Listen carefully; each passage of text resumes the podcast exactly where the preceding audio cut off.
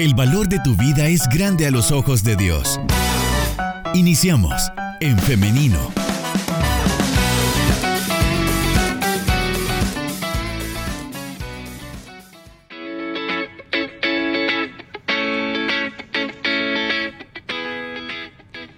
9 de la mañana con 50 minutos. Ya estamos en vivo a través de En Femenino SB, así que saludos para quienes nos están viendo a través de esta plataforma y también saludos para todos aquellos que desde ya están participando con nosotros, enviando sus mensajes, enviando sus preguntas a nuestro WhatsApp 78569496. Y si usted aún está pensando si participar o no, si le tal vez le puede dar pena, pues no tenga ninguna pena, usted puede ser parte de nuestra conversación. Con todo gusto nosotros vamos a estarle leyendo o escuchando. Y bueno, hoy sí, es momento ya de dar inicio con nuestra entrevista. Y antes queremos saludar al pastor Gerardo Campos, que nos va a estar acompañando en esta mañana. Así que adelante, pastor, ¿cómo está? Buenos días. Gracias, hermana Liz. Eh, estoy bien, gracias a Dios. Vivimos días difíciles donde hay que cuidar mucho la salud. Claro, sobre todo con estas lluvias también, que de repente eso nos podría eh, perjudicar un poco. Dios quiera que no y que por el contrario disfrutemos de estas lluvias. Así es. Bien, esta mañana entonces vamos a hablar acerca de este tema, cómo eh, cómo saber o estoy listo para una relación de noviazgo. Hemos traído un poco esta temática, la hemos estado conversando con usted, pastor, de hecho, y la última vez que nos vimos en este espacio quedó por ahí esta, esta pregunta, esta duda en, en, una de nuestras oyentes. Entonces, bueno, hoy estamos un poco retomando esta conversación y por eso queremos iniciar por lo básico. Eh, ¿Cómo saber si estoy listo para una relación de noviazgo, una relación de pareja? Y es que este también es un compromiso bastante grande también. Entonces, por eso es que queremos preguntar esto. ¿Cómo sé que estoy listo? Es un tema que genera expectación porque toca las emociones. Eh, importante la pregunta, saber cuándo estoy listo, estoy lista lo que ocurre es que como el tema del noviazgo es un tema de emociones, las emociones a veces nos arrastran y llevan de la mano a el razonamiento, a la sabiduría. Entonces, eh, comúnmente se quiere correr y entre más luego se piensa que es mejor. Y hay adolescentes y aún preadolescentes que piensan que por el hecho de sentir atractivo hacia un niño, un joven, una señorita o viceversa, ya es el momento de buscar una relación, de acercarse, de conocerse o de una vez declarársele a la persona parece que eh, nos confundimos o los adolescentes podrían, los jóvenes podrían confundirse pensando que el tiempo eh, ideal es cuando se siente enamorado, o sea, cuando las emociones han sido tocadas, eh, lo cual no es cierto. O sea, el momento no es cuando el joven, la señorita, se enamora. Eh, el amor, lo que así llamamos amor, que es enamoramiento, puede ser manejado. Entonces ya en breve voy a, ir para puntualmente responder, pero quisiera iniciar eh, con eso que he mencionado. Y fíjese que eh, era precisamente como llevábamos acá la segunda pregunta, y era que eh, este caso, ¿no? De que conozco a una persona, eh, me gusta esta persona, compartimos varias cosas en común. Esto significa que estoy listo para establecer una relación, pero bueno, ya nos ha dicho Pastor que va mucho más allá de esto. Entonces, em, la siguiente pregunta va un poco enfocada a esto. Estar enamorado entonces no es suficiente para, eh, para iniciar una relación. Y si esto no es lo suficiente, entonces, ¿qué es? ¿Cómo podemos decir eh, estos factores son los adecuados? Estoy en un momento adecuado para iniciar una relación. El enamoramiento eh, no debe de echarnos zancadilla y estropear nuestra vida, nuestro futuro yo creo que la prioridad de cada persona, de un adolescente, de un joven, de una señorita, debe ser establecer su proyecto de vida. Es muy importante eso. De hecho, cuando una persona se entrega a Cristo y comienza a conocer, a ser formada en lo que es la vida cristiana, hay un tema cuando ellos cursan lo que denominamos la ruta del líder o del cristiano, denominado nuestro proyecto de vida, porque procuramos orientar a las personas para que luego de salir de esa vida sin rumbo, porque así es la vida sin Cristo, donde se ha perdido el norte, como se dice, pues procuremos orientarnos de acuerdo al propósito de Dios y establecer un proyecto de vida. ¿Qué quiero ser? ¿Cómo lo voy a lograr? Y enfocarnos entonces dirigiendo nuestro esfuerzo y nuestros recursos y aprovechar el tiempo para ir por ese rumbo.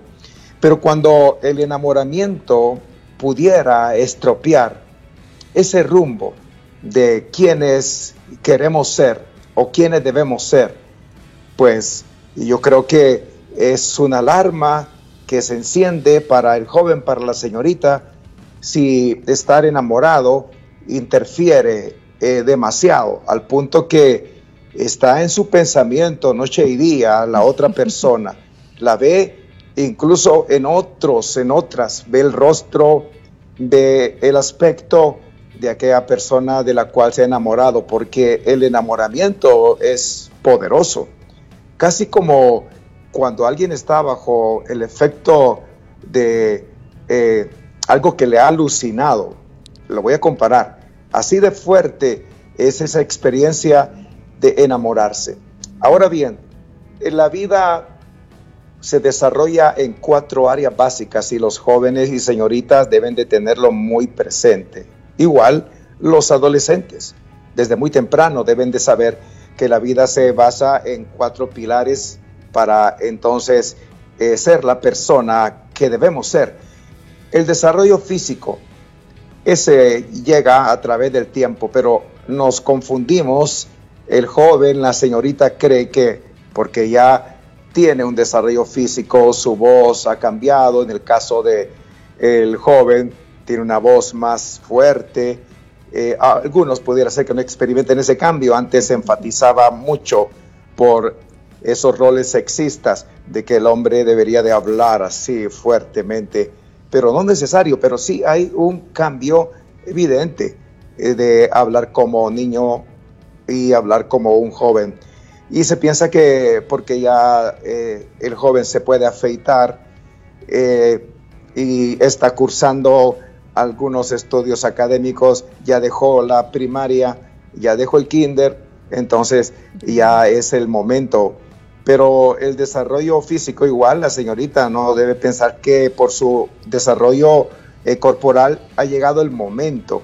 No, juntamente al desarrollo físico viene el desarrollo eh, intelectual, académico.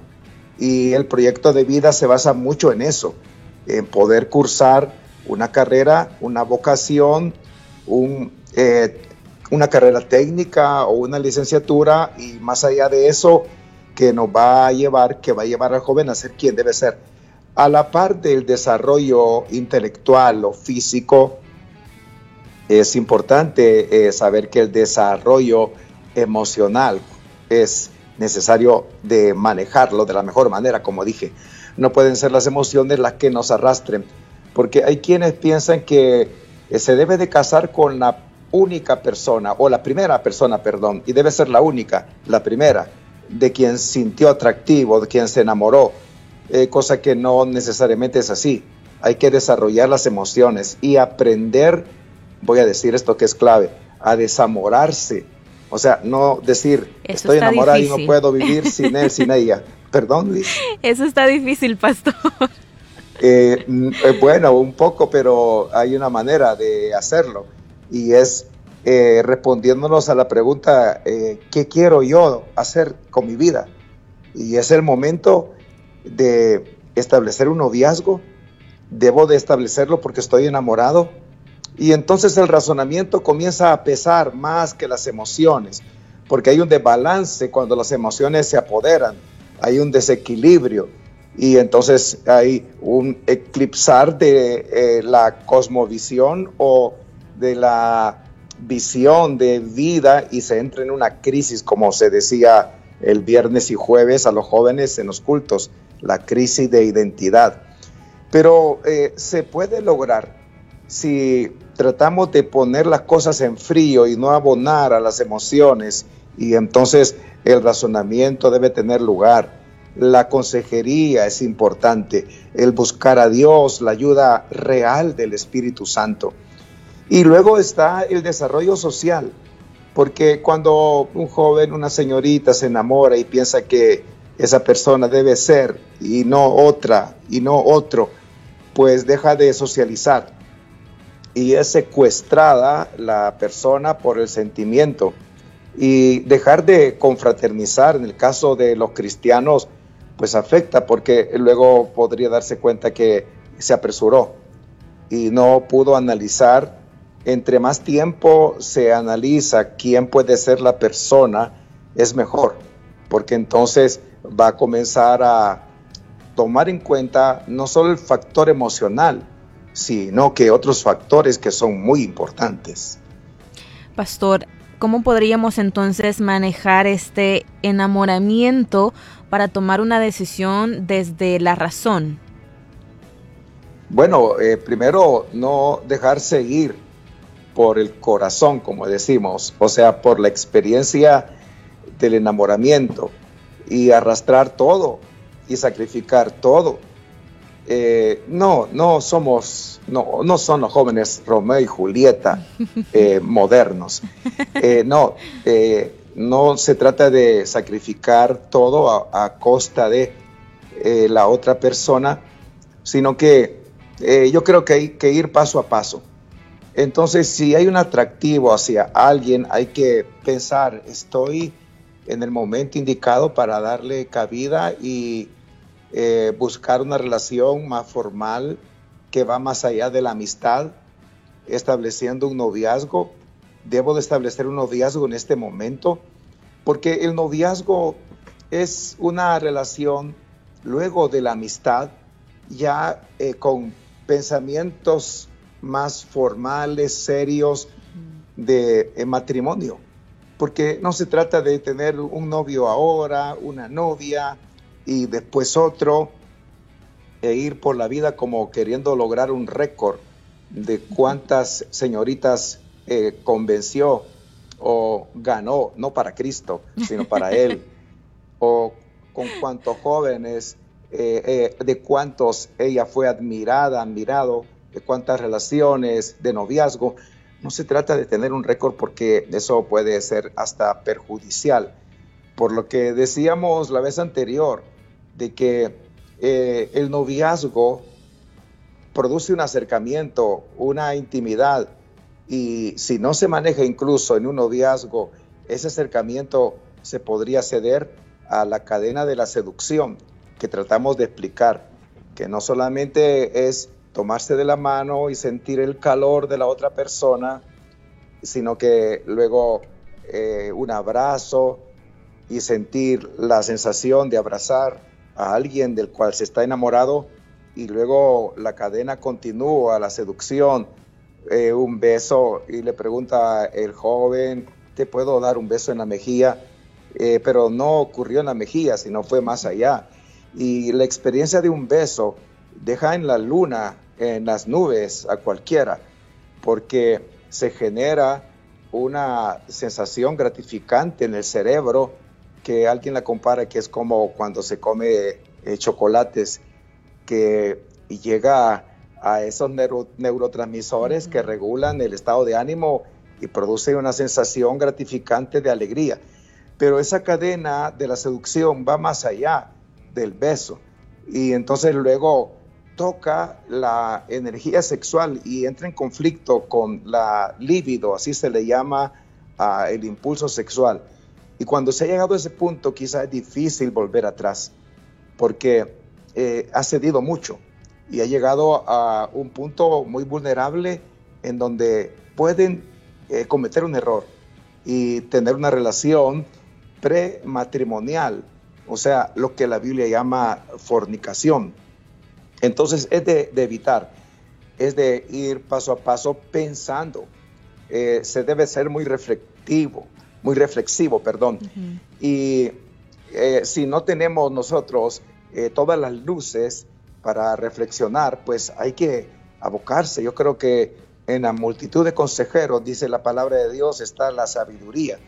Y hay personas, hay pastores, hay eh, hermanas, mujeres muy maduros, muy comprometidos con Dios, que lo que quieren es el bienestar de otras personas porque eh, entienden cuál es la vocación de servicio que podrían ayudar, eh, abocarse. Yo recuerdo que cuando yo comencé a tener esas luchas, eh, esos conflictos, esas crisis, porque las vivimos, lo que hice fue acercarme a mi pastor. Y tenía un pastor que me aconsejaba, al punto que se sorprendió cuando yo le dije, ya me voy a casar. Y él me dijo, pero ¿cómo? Eh, porque era una decisión que yo estaba tomando, eh, porque tampoco el pastor, el consejero debe de decidir por uno, pero es importante abocarse, buscar la ayuda, porque al escuchar, incluso cuando nosotros hablamos buscando consejo, eh, ahí recibimos retroalimentación nosotros mismos, es como un eco que nos permite al exponer nuestra situación, darnos cuenta de cosas que cuando solo estamos pensando no tenemos claras porque estamos confundidos. ya no se diga cuando la otra persona puede eh, opinar y decirnos algo que nos va a ayudar a orientarnos. Claro. Es también una manera de dar cuentas en el caso que nos hayamos equivocado. También es, es muy importante también por esta razón tener a una persona madura es importante también decirlo, una persona madura tanto intelectualmente como en la fe, porque en muchos casos, eh, bueno, pongo como mi, mi, experiencia como joven, generalmente vamos con otros jóvenes como nosotros que muchas veces están pasando por la misma situación, teniendo las mismas luchas, entonces se vuelve un poco más difícil, por eso es importante lo que menciona eh, el pastor. También quisiera que habláramos ahora de este fenómeno, de esta situación que muchas personas hemos creído en algún momento, hay otras que aún la creen, y es que al entrar a un noviazgo esperan que la otra persona em, aporte estabilidad a su vida, cuando es totalmente lo contrario, pastor. Cuando em, decidimos ya entrar a una relación es cuando más saludables tenemos que estar, tanto emocionalmente, espiritualmente también, que es un factor increíblemente importante. Esa condición eh, es clave para saber tomar una decisión correcta. Eh, ¿Cómo nos encontramos? Eh, estables, en el desarrollo de nuestro proyecto de vida, en una vida que no ha tenido una experiencia de haber sido eh, traicionada, por así decirlo, por el amor, como se le dice. Porque el desamor, cuando alguien entabla una relación, ya sea de amistad, pero pensaba en ir más adelante y eso no ocurre, o cuando un noviazgo se rompe, la persona queda eh, dañada, queda herida. Eso ha de ser muy cruel, el desamor, porque es una experiencia de, desprecio, así se percibe. Y hay una herida emocional que trata de ser sanada tomando eh, una decisión inmediata. Es como un clavo quita otro clavo. Entonces, eh, el peor momento para establecer un noviazgo es en pleno choque emocional, como se dice. Así se aconseja, en pleno choque emocional, no. No se trata de que eh, va a ver quién soy yo y si no me valoró, pues va a darse cuenta que sí me valoran. Y entonces por una revancha o por venganza, establecer un noviazgo o por tratar de mitigar eh, el dolor, eh, el sentimiento herido. No, todo sana, todo pasa. El momento del presente, cuando ha habido una herida emocional, en el momento del desamor, de que se dio cuenta que le traicionaba, porque ocurre eso que hay, sobre todo eh, jovencitos, varones, que andan jugando a, hacer una, un pajarillo que anda de flor en flor. Pero eso es muy delicado porque daña mucho las vidas y una vida eh, impactada por un daño, pues queda en una situación en donde alguien pudiera pensar ya la vida no tiene sentido, ¿para qué vivir? Y hasta pueden cruzarse la idea de eh, para qué seguir eh, existiendo.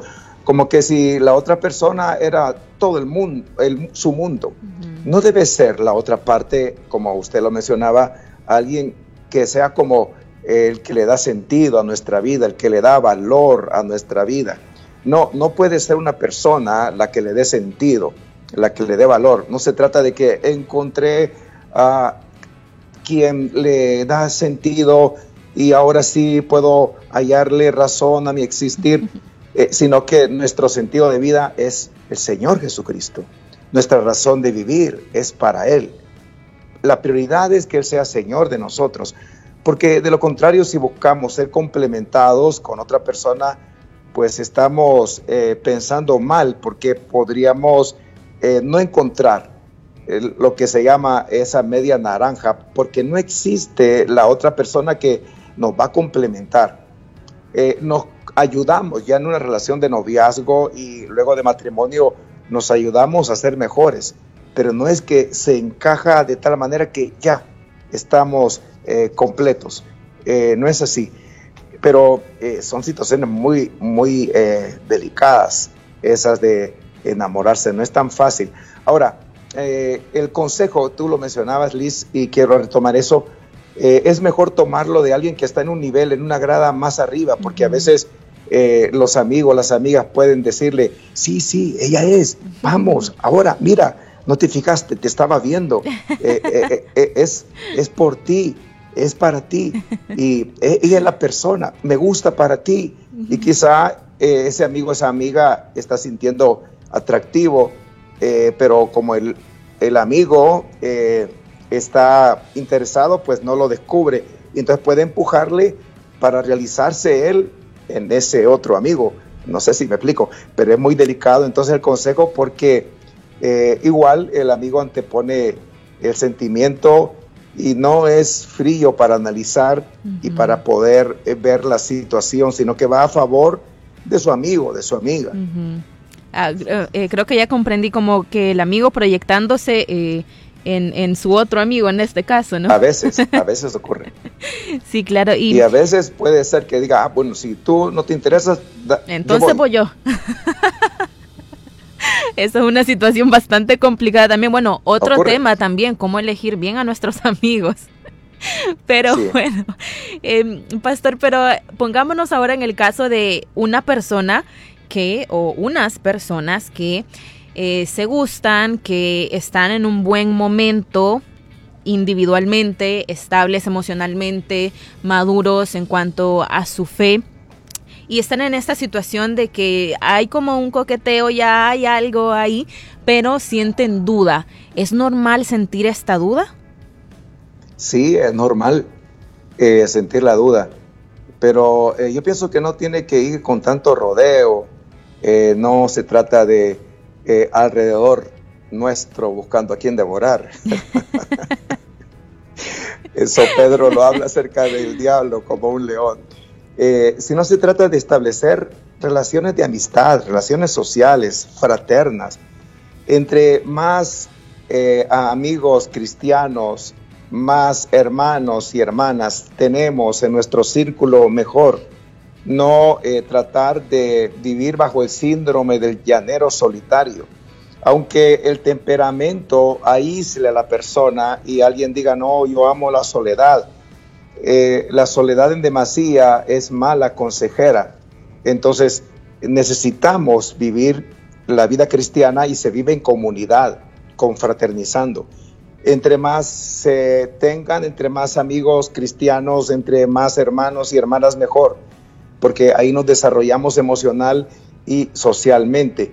Pero cuando alguien siente atractivo hacia otra persona, pues debe de irse acercando más si hay eh, condiciones que deben de valorarse y se piensa que ya está llegando el momento de pensar en matrimonio, aunque no todos se van a casar definitivamente. La soltería es una opción y es un tema muy importante porque a veces el soltero eh, que disfruta de las relaciones sociales fraternas podría sentirse como estigmatizado porque los demás le están sacudiendo. ¿Y qué te pasa? ¿Y cuándo te vas a casar?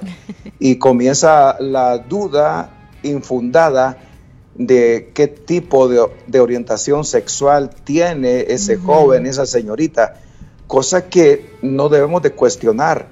Eh, eso es un pecado realmente, estamos cerrando, y por eso digo un pecado, estamos fallando, estamos irrespetando a la otra persona, cuando tenemos el pensamiento de que si alguien no está eh, estableciendo una relación de noviazgo y el tiempo pasa, eh, que es una persona extraña. La soltería es una opción. Y hay ejemplos bíblicos, el mismo Señor Jesucristo fue soltero, el apóstol Pablo de igual manera, porque antepusieron una misión en su proyecto de vida que de otra manera no la iban a poder realizar. Pero no se trata entonces de de estarle dando tanta larga la situación, si hay condiciones, no se trata de seguir con ese coqueteo, sino más bien acercarse, platicar, fortalecer eh, esa relación y ver qué elementos eh, comunes se tiene, eh, sobre todo que el Señor sea el centro de la vida y su misión le lleve a unirse, a converger a conjugarse como cristianos en esa gran misión que tenemos porque la vida es corta. Entonces se trata de eso.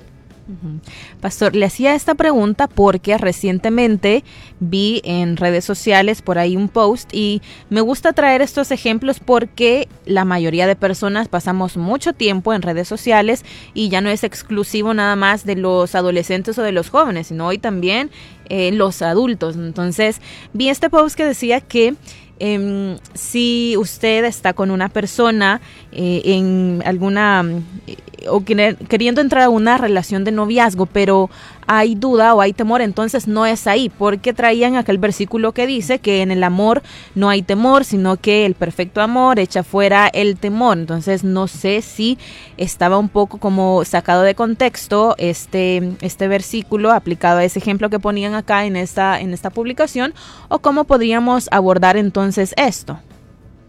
Sí, importante. Definitivo, está fuera de contexto. Eh, porque está hablando del amor de Dios, ese amor en el cual debemos de descansar y entonces echar de lado eh, las preocupaciones, los temores, porque Él nos ha amado y somos de Él. A eso se refiere el versículo. Pero eh, gracias por retomar, porque cuando yo intentaba responderle, disgregué y me fui por otro lado y entonces no respondí este, lo de la duda. Y yo creo que no va a haber una seguridad plena. Eh, un gran consejero cristiano, eh, autor del libro El Manual del Consejero para Jóvenes, dice que estaremos seguros, o sea, el joven, la señorita estará seguro de que la persona con quien va a unirse en matrimonio es con quien debe de unirse hasta el momento cuando se firma el documento ante un abogado eh, para contraer el matrimonio civil. Él dice así, que hasta ese momento, porque allí ya no hay marcha atrás, definitivamente. y ahí se antepone a todo el amor, la decisión de beneficiar, de servir a la otra persona, ayudándole a ser mejor. Pero la duda va a estar ahí.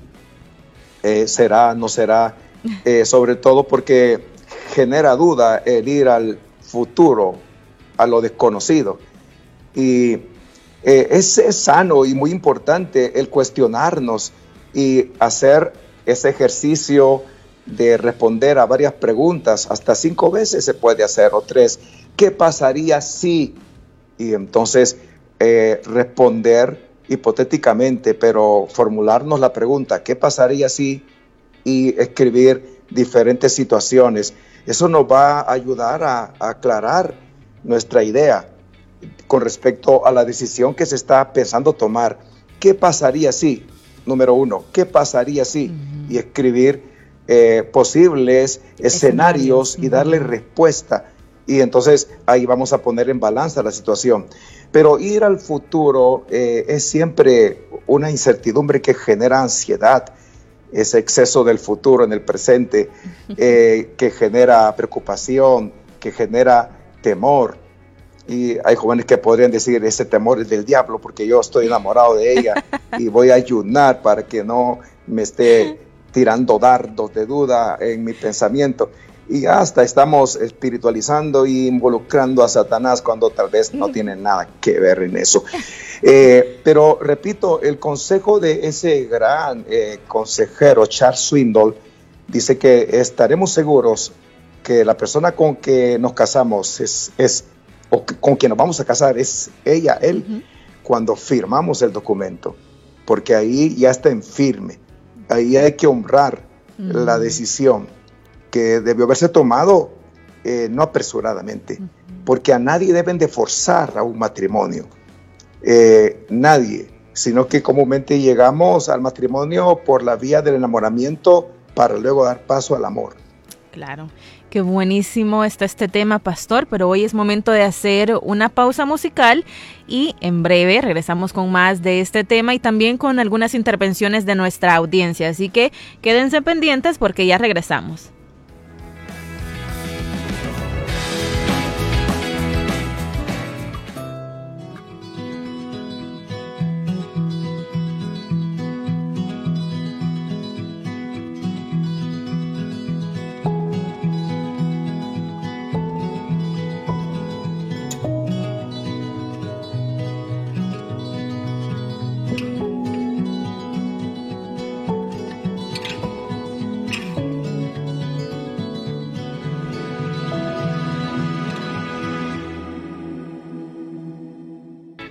Estamos de regreso con más de En Femenino. Gracias por continuar en nuestra sintonía y gracias también por estar participando con nosotros con este tema que tenemos en esta mañana acá en discusión. ¿Cómo saber si estoy listo para iniciar una relación de noviazgo? Le damos la bienvenida nuevamente a nuestro invitado, el pastor Gerardo Campos. Muchas gracias, hermana Liz. A la orden. Y bien, tenemos algunas opiniones de nuestra audiencia. Por acá nos están comentando y nos dicen, muy interesante tema. Eh, nos dicen también por acá que es importante que se hable más acerca de esto, sobre todo entre los jóvenes cristianos. De acuerdo con esto también, ah, nos preguntan acerca de dónde encontrar esta entrevista. Ya en unos minutos va a poder encontrarla en nuestra plataforma de Facebook, en, en Femenino SB. Por ahí compartimos el link para que pueda escucharlo a través de la plataforma de SoundCloud. También tenemos por acá otra opinión. Nos dicen, es muy bueno tener un mentor, alguien maduro espiritualmente para dejarnos guiar, pero no para confesarnos o creer que ellos pueden decidir por nosotros. De igual manera, es un error de la juventud cristiana excusarse precisamente en su juventud y, y, en su inmadurez, porque la madurez espiritual solo depende de la comunión con Dios, de la meditación bíblica y la oración y no tanto de la edad, porque esto muchas veces se vuelve en un pretexto para seguir cometiendo errores que ya sabemos desagradan a Dios. Estas son eh, dos de las opiniones que nos llegan a través de nuestro WhatsApp, Pastor. Eh, sí, importantes, porque complementan y eh, también enfatizan lo que hemos tratado de dejar aquí sobre la mesa, como se dice, para que pueda esta opinión ser un referente a los jóvenes. Eh, los jóvenes, eh, la señorita, viven influenciados por lo foráneo, por lo globalizado, por eh, el mundo, o sea, cómo funcionan las cosas. los estilos de vida de las personas que no tienen a Dios. Es importante hacer una contracultura, porque eso es el cristianismo. Eh, no puede ser que vayamos eh, por el mismo rumbo, pensemos, sintamos, hagamos igual que los no cristianos, porque ellos no temen a Dios y entonces sus estilos de vida son perjudiciales tanto para ellos mismos como para las personas con quienes se relacionan, hablando de este tema del noviazgo. Entonces, eh, hay muchas series de televisión, muchas películas que ponen eh, un modelo de relaciones sentimentales con los que eh, hay que hacer una contracultura o contra los cuales hay que tener un estilo de vida cristianísimo. La contracultura es importante, entonces no se trata de que porque aquellos lo hacen, mis amigas, mis amigos viven así, y entonces yo también no puedo quedarme al margen, es un error, porque buscamos honrar a Dios y que nuestra vida pueda desarrollarse eh, con los menos tropiezos posibles. De acuerdo, y ya que menciona esto de la cultura pastor, actualmente es una maquinaria muy pesada la que se ocupa para ir en contra de los valores del reino de Dios, valores que conocemos eh, los cristianos, ¿no? Y para ir finalizando ya, porque eh, ya vamos terminando con el tiempo, quisiera que contestáramos esta última pregunta. ¿Puede Dios revelarme quién es la persona correcta para establecer una relación de noviazgo y posteriormente eh, un matrimonio? Pero ¿y por qué lo va a hacer Dios? Aunque esto que digo podría chocar con ese pensamiento de que Dios revela su voluntad. Su voluntad es que vivamos para Él, pero hay decisiones que nos competen, en las que Dios no va a intervenir. Él no nos deja, sino que nos ayuda y por eso nos ha entregado su palabra. Y ella misma dice que es lámpara a nuestros pies, lumbrera a nuestro camino. Ahí está la revelación de Dios. Si seguimos su palabra, si buscamos el consejo, si le buscamos en oración, pues tendremos elementos de juicio eh, muy básicos, muy importantes para tomar la decisión. Pero si alguien dice soñé, si alguien dice me profetizaron, si alguien habla de una visión, o de que Dios le habló audiblemente y le dijo eh, gloria o esperanza. Eh, no, no habla Dios para que nosotros eh, tomemos esas decisiones, sino que hay que tomarlas. La vida está llena de decisiones y ese es el reto del cristiano, buscar conocer la voluntad de Dios, pero Dios no es específico. alguien podría decir, pero así, a mí sí, Dios me lo reveló pero a veces lo subjetivo eh, lo anteponemos y a veces la emoción habla más alto que el Espíritu Santo, habla más alto que Dios las emociones. Pero son decisiones complicadas, por eso se dice que decidir con quién casarse es la decisión más importante después de decidir eh, por Cristo como Señor y Salvador. Pero eh, es difícil, pero hay que tomar en cuenta elementos que hemos estado mencionando y eh, el tiempo adecuado cuando nuestro proyecto de vida está realizándose. Antes no, porque como dije, nosotros mismos podríamos bloquearnos o echarnos zancadilla.